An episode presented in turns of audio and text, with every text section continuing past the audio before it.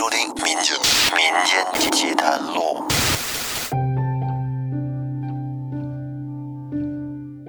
大家好，欢迎收听由复古宇航员电台制作、喜马拉雅独家播出的《民间奇谈录》，我是老岳。这一期的故事呢，来自于我们的老朋友谭博。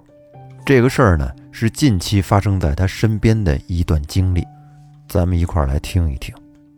谭博有几个关系特别好的朋友，其中有一个女孩叫王丽，这种关系是从爷爷那辈儿就传承下来的，属于是世交啊，也是发小。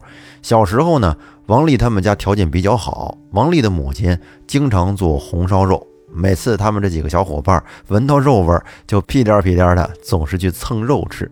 那会儿呢，他们几个孩子是形影不离的。后来，王丽在高中的时候去了国外，直到前段时间，因为疫情的关系，这丫头拖家带口的回来了。这个故事呢，也是王丽回国之后发生的事情。有一天中午，谭博正在他好哥们康瑞的办公室里玩呢，突然康瑞接了一个电话，聊了几句，挂下电话，跟谭博说。王丽回来了，说好多年没见了，请咱们几个关系不错的朋友明天去他们家吃饭。谭博当时惊讶地说：“哟，这丫头什么时候回来的？怎么也不提前吭一声啊？”康瑞是一脸贱笑地说：“嘿嘿，哥几个明天晚上少不了喝酒，咱们几个到时给他们家的老外灌趴下了。”小时候，他们这几个朋友都知道康瑞暗恋王丽。可惜，直到王丽出国之前，这层窗户纸都没有被捅破。当时谭博嘲讽地说：“你就这么对待你的情敌呀？是不是有点太便宜他了？这个不太符合你的人设呀。”而康瑞呢，则一本正经地说：“啊，这还便宜？那咱们就再想一个贵的。”他们俩跟这贫了一会儿，下午一起吃了个饭，就散了，各回各家。第二天下班以后。谭博带着给王丽的女儿买的小礼物，来到了王丽家，见到了慕名已久的那老外同志，也就是王丽的老公。他中文不是很好，碰到康瑞这种碎嘴子，自然是讨不到好。这吃饭的全程啊，基本上都是在迎合着他们笑，也不怎么说话。他们是边吃边聊，聊着聊着，话题就从叙旧转到灵异上面了。康瑞就在一边。得不得，得不得说他的探灵经历。这时呢，王丽插了一句嘴说：“他今天早上遇到了一件小事儿，让他细思极恐。”他说早上七点多的时候，他正常起床，然后去洗漱，就在洗漱到一半的时候，他突然听到有人敲门。他是一边刷牙一边往门口走，准备开门。可是打开门之后，门外却空无一人。正当他感到莫名其妙，准备关门进屋的时候，突然间他就被惊醒了，发现自己竟然又躺在了床上。他还以为这是个梦呢。可是当他习惯性的起来穿拖鞋的时候，却发现床边的拖鞋不见了。他是围着床找了一圈都没找到。后来，王丽光着脚。去了洗手间洗漱，可是就在他推开洗手间门的时候，王丽傻了。只见那毛巾湿漉漉的搭在面盆上，牙刷放在牙缸子上，上面还有牙膏，而拖鞋就在镜子前面凌乱的摆放着。他说他当时整个人都懵了。后来因为又要收拾房子，又要给孩子做饭，一忙就是一天。于是呢，就把这个事儿给忘了。这是康瑞一说，他才想起来的。这时康瑞说：“你这应该算是梦游呢，还是精神分裂呢？又或者说是你家这老外同志搞的鬼？要真这样，哥几个可有理由收拾他了啊！” 说完，康瑞故意咳嗽了一声，给他们几个使了个眼色，然后又端起酒杯，向那老外老公示意碰杯。老外老公像是什么都不知道似的，乐呵呵的端起酒杯和康瑞碰了一下，一饮而尽。就这样，他们这顿饭一直吃到了凌晨一点多。其他的哥几个因为老婆管得严，就先回去了。而谭博和康瑞当天晚上则是住在了王丽家里。由于当天晚上他们酒喝的有点太多了，凌晨也不知道几点，谭博被尿憋醒了，当时迷迷糊糊的爬起床来就去洗手间方便。当他从洗手间回到客房的时候，突然就看见康瑞坐在床上，眼睛直勾勾的看着窗户外边，一动不动。当时谭博说：“康瑞，你咋的了？”谭博话说了一半，同时顺着康瑞的目光看向窗户外面。当时他整个人都呆住了，是欲言又止。映入他眼帘的是一个粗犷的男人的身影，在窗外来回踱步，透过落地窗看的是清清楚楚。而此时，康瑞也目不转睛地盯着窗户外面，小声地说：“谭博，你也看见了。”谭博缓缓地点了点头，轻声地嗯了一声。就这样，他们俩一直看着这个男人。过了几秒，突然，这个男人原本是在窗户外边来回走着，可是瞬间他就又出现在了房间里边。同时，伴随着脚步声音是越来越清晰。谭博当时站在客厅门口，吓得是一把就摸在了开关上，打开了房间的灯。再瞧，那个男人不见了。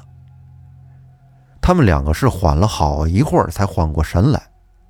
这时，康瑞转过头来看着他，仿佛在开玩笑似的说：“谭博啊，你说咱俩……”刚才喝的是不是假酒啊？而谭博则敷衍的说：“睡吧，睡吧，明天你去找王半仙问问，不就知道了。”说到这个王半仙啊，得说康瑞从小脑回路就跟别人不太一样，他是个碎嘴子，跟他在一块吃饭呢，你就听他跟那儿嘚啵嘚嘚啵嘚吧，就跟说单口相声一样。他自己还组织了一个探灵小队，集结了全国各地的精英啊，都是碎嘴子。这帮人要是集齐了，你在旁边一直笑就行了，根本就没有你插嘴的地儿。这个王半仙儿呢，本名叫王康，哎，王半仙儿是他们这几个朋友啊给他起的绰号，是康瑞他们探灵小队的成员之一，多少懂一点阴阳风水之术。平时呢，脖子上挂着一块玉牌，钥匙链上挂了两块桃木疙瘩，走到哪儿都跟人说他这个玉辟邪有多么多么厉害什么的。他们这个小分队去到哪儿哪儿探灵，都靠这块玉怎么着怎么着的，也不管人家爱听不爱听。对于类似于在王丽家看到的这种情况吧，其实谭博他早就已经见怪不怪了，因为比这奇怪的事儿他都见过。但是呢，在你不经意的情况下突然出现，心里还是会有点害怕的。又过了几天，这天谭博下班之后刚进家门，康瑞就给他打电话，让他。去一趟他们家，电话里也没说什么事儿。谭博听电话那边啊挺嘈杂，也就没具体问，放下包就出门了。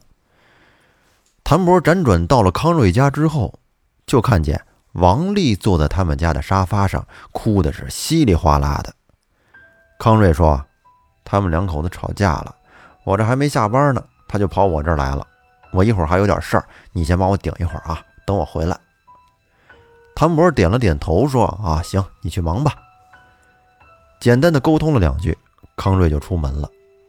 谭博跟王丽在康瑞家聊了很多。王丽是边哭边跟他说：“她这两天在家里啊，总是跟那老外老公吵架。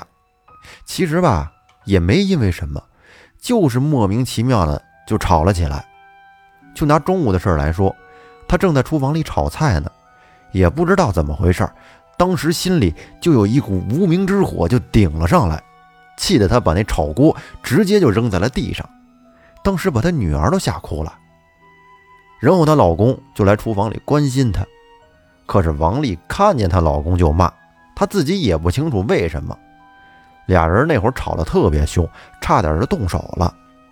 后来老公带着女儿出了门，王丽才来找的康瑞。以谭博对王丽的了解，他不认为王丽能干出这种事儿来，于是就问王丽说：“你最近在家不吵架的时候，有没有感觉到家里有什么不对劲儿的事儿？”王丽是一边擦眼泪一边哭着说：“什么不对劲的事儿啊？也没什么不对劲的，我俩结婚以来从来都没有这样吵过架。”谭博从茶几上面的抽纸盒里抽出了两张纸巾，给他递了过去，说：“行了行了，先别哭了。你现在在娘家，娘家人能让你受委屈吗？”他是一边安慰着王丽，一边听他在这发牢骚。这时，王丽突然停止了哭声，眼睛盯着谭博，哽咽地说：“对了，我想起来了，我最近在家，老感觉家里的东西……”好像会自己动一样，这算不算是奇怪的事儿啊？就当他们聊到这儿的时候，康瑞回来了，手里提着外卖，放在餐桌上摆好之后呢，叫他们俩过去吃。谭博让康瑞联系王半仙过来看看，示意说可能他来了会解决问题的根本。没一会儿，王半仙就过来了，简单的了解了一下情况。王半仙说：“他准备一些东西，让康瑞、谭博还有王丽一起去王丽家等。等他们到了王丽家之后，那老外老公跟他女儿都不在家。以谭博过往的经验，他并没有感觉到王丽家有什么不对劲儿的。没一会儿，王半仙背着一个书包就过来了，首先拿出一个罗盘，在王丽家里转了两圈，然后呢？”站在客厅中间，闭上眼睛掐指算了算，然后说：“王丽他们家家神乱了。”随后呢，又从包里拿出了几个青铜的烛台，分别摆在王丽家里各个房间的亥位，让王丽点燃了一炷香，诚心诚意的拜绕家里走一圈。做完这些，王半仙表示，他这么做也只是治标不治本。因为王丽家这房子长时间没有人居住，这阴阳磁场不太协调，导致家神乱了。要想根本解决，还得去请尼姑来做一场法事。听了王半仙的话，第二天，谭博就和康瑞陪着王丽来到了终南山的一个尼姑禅院里，请了几位大师帮忙。大师给出的答案呢，跟王半仙说的差不多。随后呢？几位大师下山，来到了王丽家，做了三天的法事。从这之后，你还别说，王丽那两口子还真就没有莫名其妙的吵过架。同时呢，王丽也再也没有感觉到他们家有什么奇怪的事情发生了。至于谭博和康瑞那天晚上看到的那个黑影，他们俩到现在都不知道是什么。前几天在和王半仙一起吃饭的时候，还讨论过这个事儿。他说他没看到实物，也没有办法判断那是个什么东西。好，谭博的这个故事说到这儿呢，就告一段落。在这个故事里边，让我觉得比较可怕的点是，王丽起床以后去洗漱，有人敲门，一开门自己又躺在了床上，同时呢，刚才起床做的那些洗漱啊，那些痕迹都在。这就不好解释了，他是怎么到的床上呢？如果大家有什么高见，可以在节目下方留言讨论。如果您也有故事，欢迎给我们投稿。投稿方式详见节目下方的文字简介。那咱们这期节目就到这儿，感谢您的收听，拜拜。